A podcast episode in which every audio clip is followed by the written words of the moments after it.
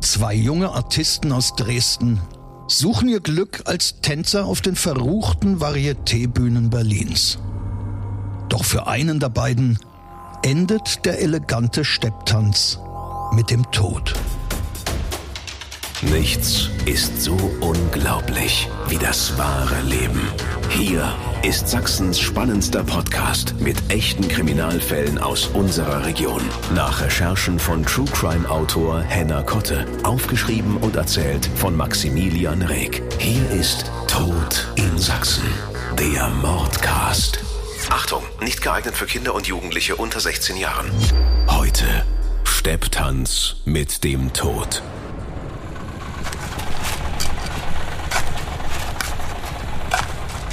Dresden 1950. Fünf Jahre nach dem Krieg ist der Wiederaufbau im Gange. Das Leben muss weitergehen. In den Ruinen der Innenstadt werden Schienen verlegt, um Unmengen Kriegsschutt mit Trümmerbahnen wegzufahren.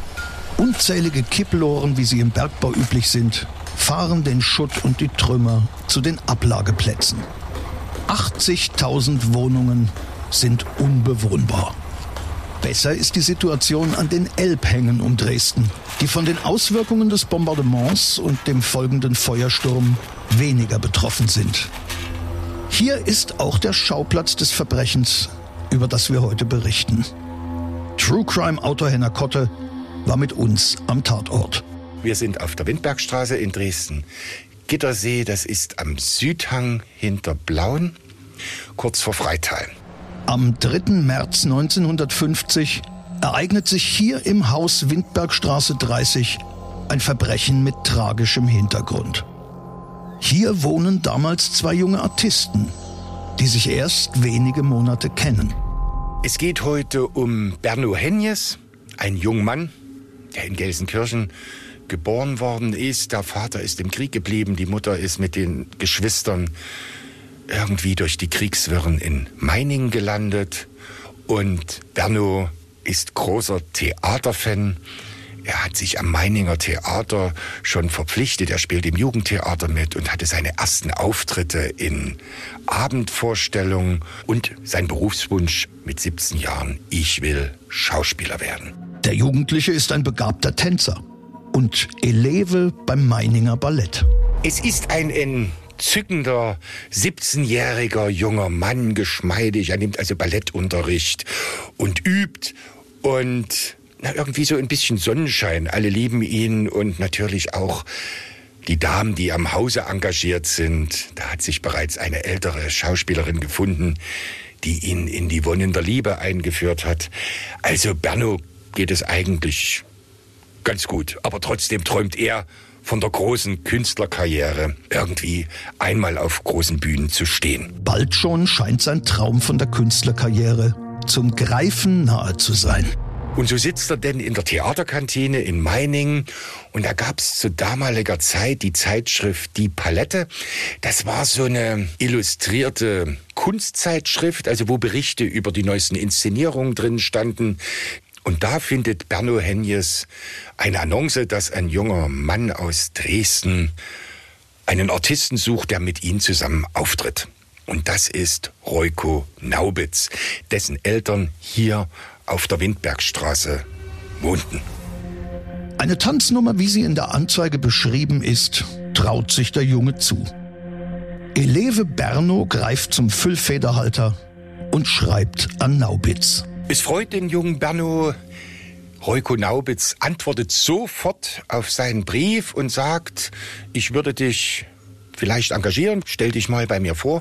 Ich habe zurzeit einen Auftritt in Berlin und so setzt sich Berno Henjes sofort in den Zug und fährt nach Berlin. Die beiden kamen sehr schnell miteinander aus und er muss vor Reuko sicherlich seine Künste präsentieren und Reuko ist sofort begeistert. Reuko Naubitz bittet sogar den Berno noch am selben Abend in der Stepptanznummer mit ihm aufzutreten.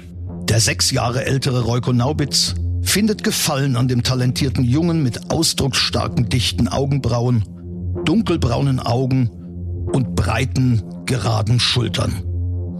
Naubitz kann sich eine langfristige Zusammenarbeit vorstellen. Sie vereinbaren nach dem ersten Abend eine 14-tägige Probezeit. Und in dieser Zeit treten sie in Berliner Gaststätten und Tanzlokalen auf und offensichtlich funktioniert das sehr gut. Also sie sind praktisch perfekt aufeinander eingestimmt, ohne sich vorher gekannt zu haben. Und dann ist der kleine Berno mit dem Hut rumgegangen und hat das Geld eingesammelt.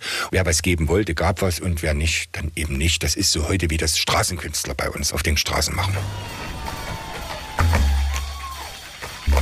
Unter dem Künstlernamen Die Roykos tingeln die beiden einige Zeit ohne festes Engagement durch Varietés und Tanzlokale in Ost- und West-Berlin.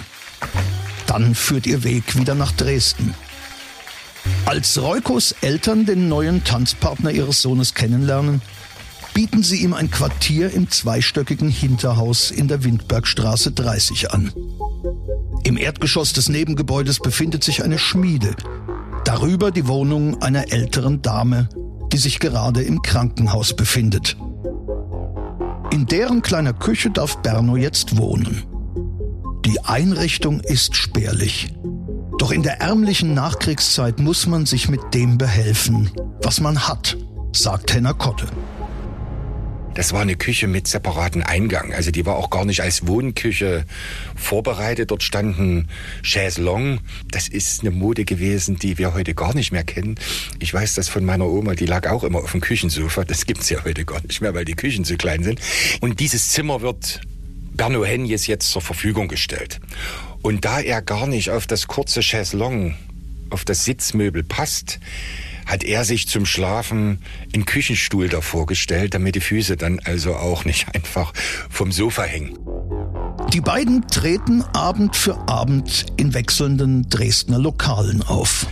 Berno ist allerdings nicht ganz glücklich. Der sagt, also einmal haben wir viel Geld und einmal haben wir keins und manchmal kriegt man bloß ein Essen, was sie vereinbart hatten.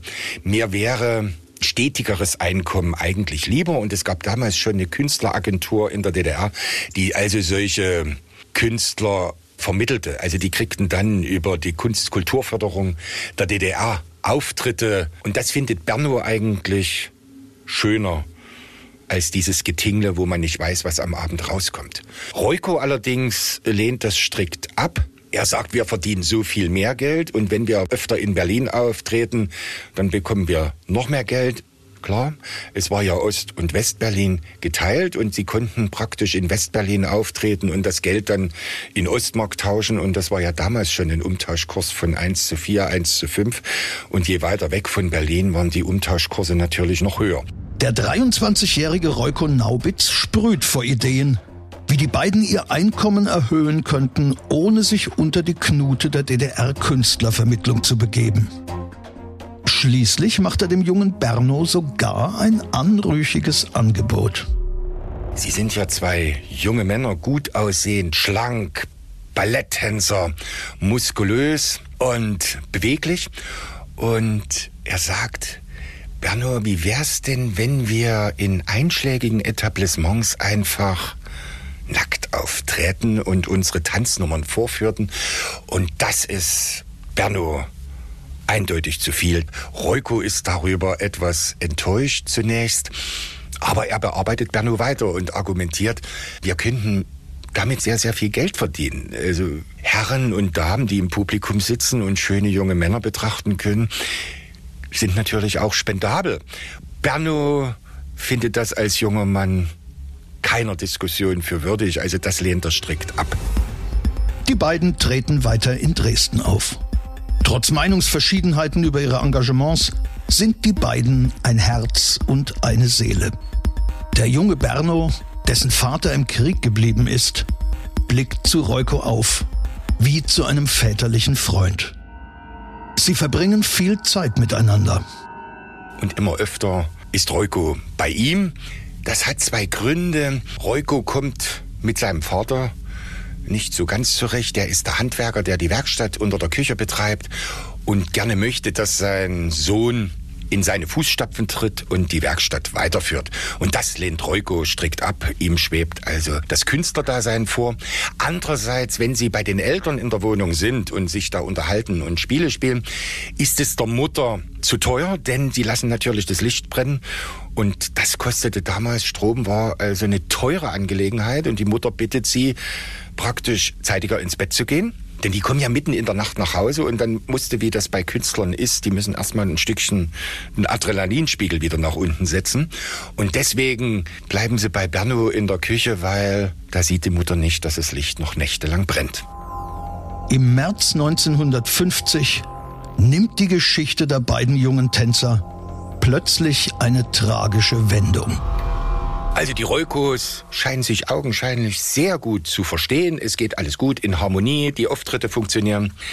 Am 3. März erscheint Berno Henjes völlig derangiert im Vorderhaus bei Roykos Eltern. Hemd offen, Hose auf halb acht.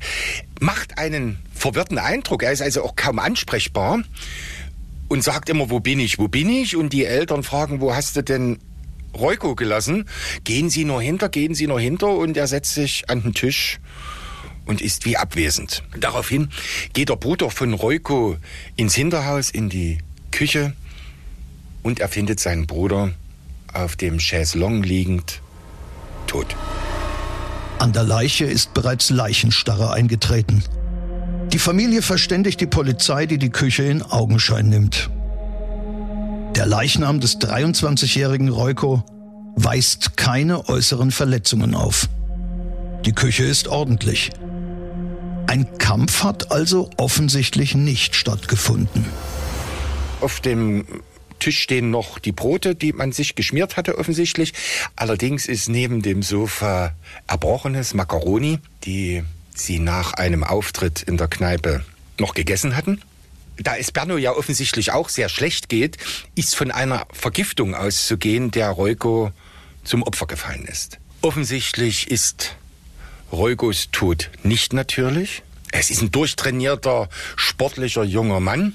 Alle Indizien weisen hin auf eine Vergiftung und so wird das Erbrochene toxikologisch untersucht. Allerdings sind keine lebensbedrohlichen Gifte darin enthalten. Erst die Obduktion bringt die Todesursache ans Tageslicht. Naubitz ist tatsächlich an einer Vergiftung gestorben. Ausgelöst durch Kohlenmonoxid. Das ist der Giftstoff, den das Stadtgas enthält. In der Küche befindet sich ein Gasautomat, der muss mit Geldstücken gefüttert werden, damit das Gas strömt. Und Berno sagt jetzt, ihm sei auch schlecht gewesen. Es ist auch schon ein Tag vergangen seit ihm so schlecht gewesen ist. Er hat also offensichtlich einen Tag in der Wohnküche gelegen und hat gesagt, es hat schlecht gerochen und er hat die Fenster aufgemacht und hat durchgelüftet. So dass also eine zufällige Gasvergiftung durchaus im Bereich des Möglichen liegt, die einfach Reuko eher getroffen hat als Berno. Berno ist munter geworden und hat gesagt, es riecht schlecht und hat die Fenster aufgemacht. Allerdings ist dann unverständlich, warum er einen Tag gewartet hat, eher bei den Eltern von in der Wohnung erscheint und darüber berichtet. Die Umstände dieses Todes von Reuko Naubitz weisen verschiedene Merkwürdigkeiten auf. Wieso starb nur er, während offensichtlich Berno sich mit ihm im selben Zimmer befand? Ist es ein Mord? Allerdings hat Berno wohl kaum ein Motiv, seinen Arbeitgeber umzubringen. Sie harmonierten ja und verdienten ganz gut Geld. Ein Selbstmord scheint wenig wahrscheinlich, denn sie hatten ja künstlerischen Erfolg. Die Todesumstände werfen sehr, sehr viele Fragen auf, die zunächst nicht geklärt werden können. Am Abend vor dem tragischen Todesfall hat es im Hause Naubitz einen heftigen Streit gegeben. Bei den Vernehmungen wird festgestellt, dass Reuko Naubitz am Abend vor dem Geschehen mit seinem Vater wieder in Streit geraten war. Der Vater sagte, ich werde dich nicht mehr unterstützen, weil es natürlich bei diesem unsteten Lebenswandel ab und zu mal finanzielle Engpässe gab. Und dann sagte Reuko in vernehmlicher Lautstärke, dann komme ich eben alleine aus. Ich brauche euch nicht mehr.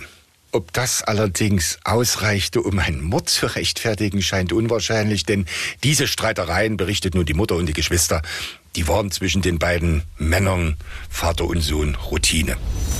Sollte es also doch ein Unfall gewesen sein? Die Gasinstallation wird sorgfältig untersucht. Alles ist technisch in Ordnung. Das Gas muss über den Herd ausgeströmt sein. Doch der Herd ist abgestellt. Das kann nur Berno Henjes getan haben. Die Polizei hat unangenehme Fragen an den 17-Jährigen. Nach einem Tag bricht Berno zusammen und bedauert der Polizei nicht sofort die Wahrheit gesagt zu haben. Er hat Reuko Naubitz getötet. Er hat den Gashahn aufgedreht. Er ist aus dem Zimmer gegangen, hat sich auf die Treppe vor der Küche gesetzt. Als Reuko tot gewesen ist, ist er wieder zurückgekommen, hat gelüftet und den Gashahn wieder zugedreht. Und dann hat er einen Tag lang mit der Leiche im selben Zimmer verbracht, bis er zu den Eltern ins Vorderhaus gegangen ist. Doch welches Motiv hatte der junge Tänzer, seinen Kompagnon umzubringen? Berno gesteht, dass er mit dem Opfer eine sexuelle Beziehung unterhalten habe, die allerdings nicht von ihm ausgegangen sei. Der ältere Reukon Naubitz habe sich ihm immer wieder von sich aus sexuell genähert. Anfänglich hätten sie gemeinsam masturbiert. Schließlich habe Naubitz auch mehrmals einen Analverkehr bei ihm ausgeführt. So auch am Abend des Mordes, sagt True Crime Autor Henna Kotte. Reuko drehte sich auf die andere Seite und schlief befriedigt ein, während Berno kein Auge zutun konnte und vom Ekel durchschüttelt wurde. Eigentlich fühlte er sich zu Frauen hingezogen. Er hatte ja auch schon mehrmals mit welchen geschlafen. Schon mit 16 am Theater in Meining. Und da reifte in ihm der Plan, sich dieser Sache zu entledigen. Er war mit sich selber wahnsinnig im Zwiespalt, denn eigentlich mochte er ja seinen Kumpel Reuko und trotzdem ging er zum Gasherd, hat ihn aufgedreht und dann ist es zum Tode gekommen. Berno war einfach ein ungefertigter junger Mann, der dem Einfluss von Reuko Naubitz erlegen war. Zum einen war es sowas wie eine Vaterfigur, also er war derjenige, der ihn durchs Leben brachte. Und andererseits hatte er ein freies und eigenständiges Leben. Also er war nicht mehr bevormundet. Also er war in diesem Zwiespalt, aber er wusste eben noch nicht so richtig, wo er hingehört. Und damit war er den Annäherungsversuchen von Naubitz ausgeliefert. Es war ihm jedes Mal ein bisschen unverständlich und er hat sich vor sich selber geekelt. Der Gerichtspsychiater stellt eine erhebliche Unreife bei dem Jugendlichen fest. Er sei egozentrisch, spielerisch und leichtsinnig, kokett wie ein Mädchen, oberflächlich und vor allem auf sein Äußeres bedacht. Doch die Sozialprognose ist gut. Mit zunehmendem Alter werde er sittlich heranreifen. Berno Henjes wird wegen Totschlags zu fünf Jahren Jugendstrafe verurteilt. Nach der Haftstrafe wandert er in den Westen aus, wo er als Souffleur an einem Theater im Ruhrgebiet arbeitet. Nicht auf der Bühne, wie es sein Traum war, aber doch in der Nähe der Bretter, die ihm die Welt bedeuteten. Tod in Sachsen, der Mordcast. Der Podcast mit echten Kriminalfällen aus Sachsen. Alle Folgen jetzt überall, wo es Podcasts gibt. Autor und Erzähler Maximilian Reg. Recherche True Crime Autor Henna Kotte. Tod in Sachsen. Der Mordcast ist eine Produktion von Regiocast, deutsches Radiounternehmen.